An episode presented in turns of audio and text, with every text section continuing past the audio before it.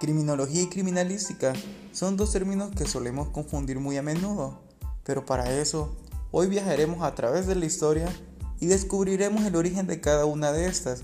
¿Cómo es que una agencia de detectives fue fundada por ex delincuentes? Comprenderemos también cómo es que México es el primer país en optar y poner en práctica la criminología. Esto en, la expresión de Lecumberri Quédate y descubramos cómo es que la criminología analiza la mente de las personas que cometen delitos o crímenes y la criminalística busca comprender mediante ciencias cómo es que esto pasó.